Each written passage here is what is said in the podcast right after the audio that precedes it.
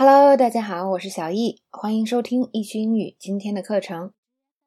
今天的第五节里呢，我们要教大家 “spoil” 这个词。这个词呢，有几个超级地道、超级实用的意思，大家一定要学会哦。并且呢，这些意思呀，啊，在口语里没有什么其他可以替代的词，更显 “spoil” 这个词的重要性。好，接下来呢，我们就先听一下 Maya 和 Diane 的这一段超级简短的对话。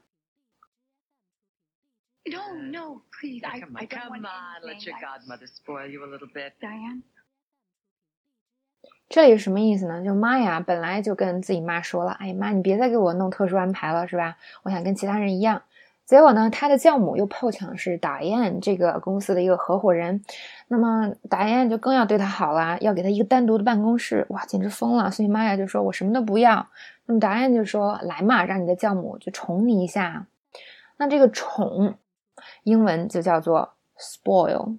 其实呢，解释起来就是对一个人特别好，是吧？要什么给什么这种行为。比如说，我们来看这个句子，他的父母啊特别宠他，所以如果事情不如他心意，他就会哭。Her parents spoil her. That's why she cries when things don't go her way. 好，那么这是 spoil 的第一种意思，就是宠、娇惯。那么 spoil 还有第二种意思，就是剧透。这个现在我们经常说，是吧？比如说，啊，看一个剧，有人先看了，他就跟你说，嗯，我不想把结尾给你剧透了，你得自己看。I don't want to spoil the ending for you. You just have to see it. 那有的时候呢，我们在论坛上经常会看到这个 “spoiler alert” 这个词，意思就是剧透警告，意思是下面会有剧透，你不要看哟。好，以上两个意思呢，一个是宠，一个是剧透。那这个在口语中呢，替代的词是非常少的，所以这两个意思啊，大家一定要掌握。那么第三种意思呢，虽然口语中有替代的词汇，但是仍然这个非常地道。如果你会用这个，是吧，就感觉呜，好像 native speaker。那第三种意思是指食物啊坏了、烂了。比如说，大家呢通常想起食物坏了，就会想起 go bad 或者是 rot 这种词。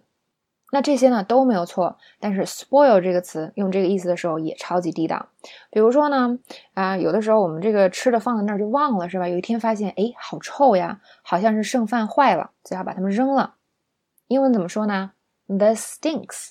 I think the leftovers have spoiled. Better throw them out.